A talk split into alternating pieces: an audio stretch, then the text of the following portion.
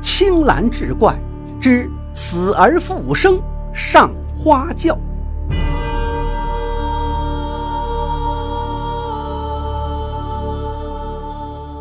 话说清咸丰年间，落魄公子孙宇年流落到了海州城。孙公子的祖上曾做过朝廷的总兵，世世代代都精通武艺。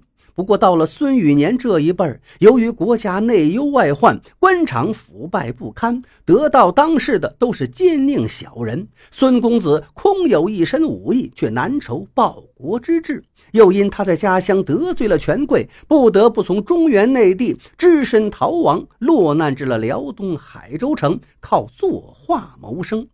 孙玉年这个画技也是受祖上单传，笔下人物栩栩如生，因此前来求画的人络绎不绝。他的生意渐渐好起来后，就把赚得的钱用来接济穷苦之人，在当地百姓中口碑甚好。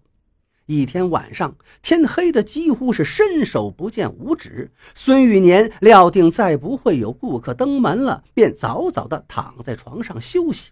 就在他昏昏沉沉、刚要入梦的时候，忽然有人轻轻叩门。孙玉年披衣下床，开门一看，竟是一位一袭白衣的年轻女子，身材窈窕，容貌俊美，只不过两眼黯然无光，仿佛是经历了什么不幸事情。未等孙玉年发问，对方先是道了个万福，而后微微笑道。小女子叫凤珍，九牧公子的画艺，特意前来拜求公子为我做一幅画。孙玉年见凤珍姑娘言辞恳切，而且满脸现出期盼之色，就取出纸笔，认真地为她画起像来。待作画结束，凤珍付过银两后，对孙玉年再次深鞠一躬，祈求道：“打扰公子了。”小女子还有一桩麻烦事要去办理，只好委托公子明天帮我把这幅画送到城内西关的翠云楼，交到那老鸨手中。小女子在这里不胜感激。孙玉年听了不禁心头一动，早就耳闻翠云楼是全城最热闹的妓院，难道这位美貌如花的凤珍姑娘会是风尘女子吗？孙玉年正在胡乱猜疑之际，凤珍已经悄然离开屋子。望着他渐渐消失在茫茫夜色中的身影，孙玉年涌起满心的伤感。难怪说自古红颜多薄命，看来这么好的一个姑娘，也不幸沦落为娼妓呀。不过，令孙玉年颇有些不解的是，凤珍为何自己不捎着带走画像，非得请求他亲自去送到翠云楼呢？第二天清晨，孙玉年早早的起来，洗漱完毕，带着画像，刚要去城里，不料来了两个陌生的伙计，说是翠云楼的老鸨派来的，请孙玉年去为死去的一个叫凤珍的歌女画像。孙玉年闻言一愣，仔细一问，才知道翠云楼前不久来了位叫凤珍的姑娘，不仅歌喉好似百灵，而且还能弹得一手好琵琶。有许多公子王孙相中了凤珍的才貌，纷纷登门求欢。但凤珍却是个极为节烈的女子，坚持只卖艺不卖身。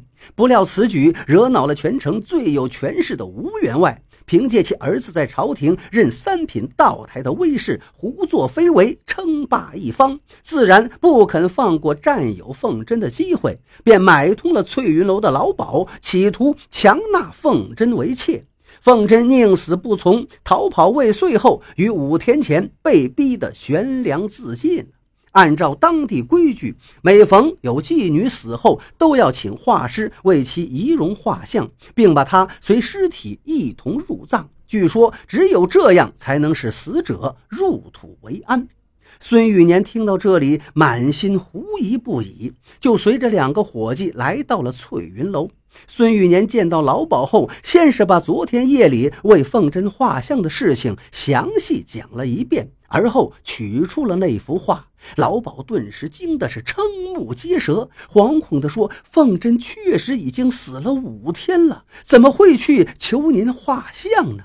孙玉年要求去看看凤珍的尸身，老鸨就战战兢兢陪着他一同来到了灵棚里。待有人轻轻揭去蒙在尸身上的白布，孙玉年略略一看，险些叫出声来。虽然身体隐隐散发出一股腐臭之味，但仍可以一眼认出，正是昨夜找他画像的那个姑娘。看来一定是凤珍的鬼魂现身，登了自己的家门。当孙玉年说出自己撞见的是凤珍鬼魂时，老鸨吓得再也不敢去看第二眼，慌忙吩咐手下人把凤珍的尸身草草地放入棺内陈列起来，并要求孙玉年把那幅画也覆盖到尸体上，只等棺柩停满七天后抬走埋了。凤珍的鬼魂求孙玉年作画一事传扬开来，一时之间弄得整个翠云楼是人心惶惶，再也没有人敢随意靠近灵棚。不料就在当天午夜，几阵大风吹过之后，人们发现灵棚里的油灯诡异的熄灭了。不一会儿，就传出女子隐隐的哭声。有几个胆儿大的摸过去一看，顿时惊的是魂飞天外。只见凤珍竟然从尚未合盖的棺材里悠悠地站了起来，满眼挂着泪花。有人惶惑地问过后，得知是因为孙玉年给凤珍画得太像，居然感动了冥界神仙，破例允许凤珍还阳，他这才缓缓地活了过来。凤珍复活的消息不仅在翠云楼，而且在全城是不胫而走。孙玉年听到后，欣慰地松了一口气。不过他不相信那会是活生生的事实，猜测其中定有蹊跷。对此事最感兴趣的仍是那个横行霸道的吴员外。他正为凤珍上吊自杀而感到恼火时，忽然间得知凤珍已经复活，不禁是喜出望外。一面叮嘱翠云楼的老板牢牢地看住凤珍，一面继续张罗着要强纳凤珍为妾。令吴员外万万没有想到的是，死而复活的凤珍这次居然像变了个人似的，主动答应了这门婚事。此举令吴员外欣喜若狂，大发喜帖，宴请众位宾客。就在成亲那天，凤珍把自己打扮得格外漂亮。而后上了吴员外派来接她的花轿，一路上吹吹打打的队伍吸引了很多老百姓驻足观看，就连孙玉年也不辞辛苦地从家里特意赶来凑热闹。吴员外与凤珍拜堂成亲，在招待各方来客，足足忙活了一整天。直到晚上掌灯时分，喝得半醉的他才哼着小曲儿，晃晃悠悠走进洞房。见那新娘子凤珍蒙着大红盖头等在那里，吴员外眯起色眼，得意洋洋地说：“小娘子，你若是早依了我，哪会发生寻死上吊这么一出啊？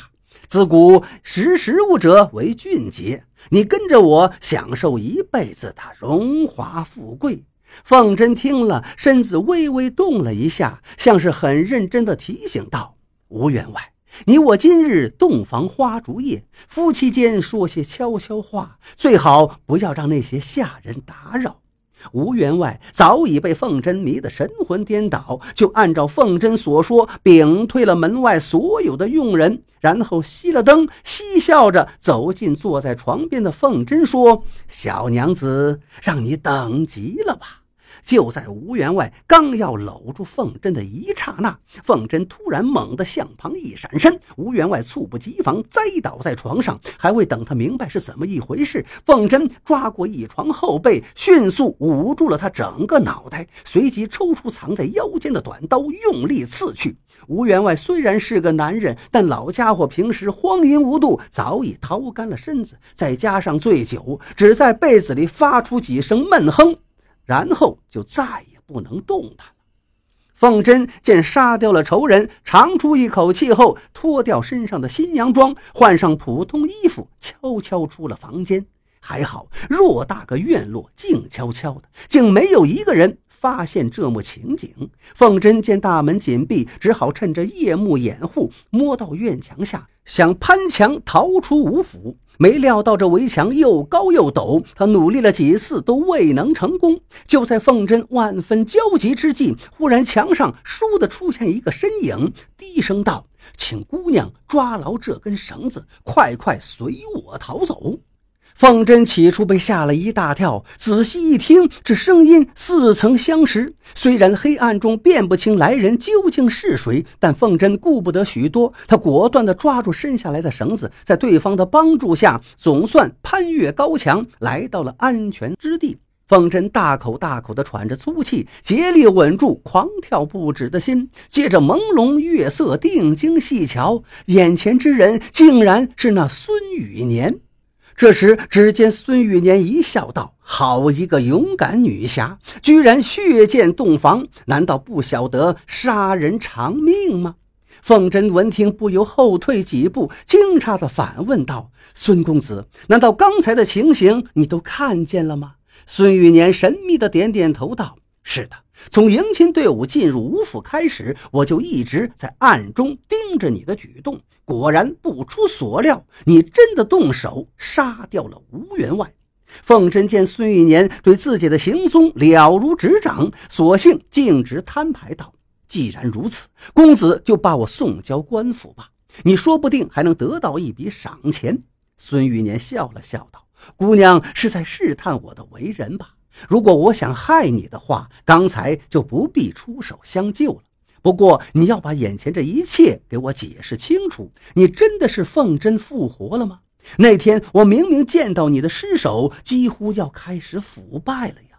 话虽至此，凤珍仰天痛哭道：“姐姐，在天之灵，尽管安息吧。小妹已经为你报了大仇。”而后，他气诉着讲出了整个事情的真相。原来，眼前的女子根本不是什么凤珍，而是他的双胞胎妹妹凤慧。姐妹俩自幼丧父，是靠母亲好不容易把她们拉扯长大。半年前，为给患重病的母亲医治，姐妹俩被迫借了高利贷。为了还债，姐姐凤珍只身来到海州。由于谋生艰难，不得已到翠云楼做起了歌妓。每隔一段时间，就想方设法把挣得的钱交到妹妹手中。母亲撒手人寰而去后，凤慧也来到海州城寻找姐姐。不料姐妹俩尚未来得及见面，姐姐凤珍就被吴员外逼迫的悬梁自尽了。妹妹凤慧闻讯悲痛欲绝，发誓要为姐姐复仇。凤慧是个柔弱女子，仅靠一己之力，如何能斩杀仇人？情急之下，就利用姐姐的尸首停放在翠云楼的七天里，冒充姐姐凤珍，找到孙雨年为其画像，制造出姐姐冤魂作祟的迹象，吓得众人远离灵棚后，凤慧伺机把姐姐尸体掉了包，自己躺在棺材里，装作借。画像复活而迷惑了所有人，接着便假装应允吴员外的亲事，窥准时机刺杀了仇人。孙玉年听后并没有感到太大意外，他认真地告诉凤慧，自己从来不相信死人还能还魂复活之说，总觉得这其中定有缘由，于是就悄悄暗中的跟踪，果然发现了凤慧的秘密。孙玉年说到这里，动情地拉起凤慧的手。姑娘，我绝不是那种好坏不分的糊涂人。那个吴员外作恶多端，早该有此下场。况且你姐姐无辜冤死，那个老鸨也不应逃脱干系。为了使你不受到牵连，我准备利用画像再助你一臂之力。第二天，吴府家人发现吴员外的尸体时，惊叫之余，竟然发现床头。还有一幅凤珍姑娘的画像，而且画像里的凤珍怒目而视，手中握着一把浸染鲜血的利刃。接着，翠云楼的老鸨也离奇的被勒死于房间之中，身边也有一幅凤珍姑娘的画像，只不过姑娘手上拿的是一根绳子。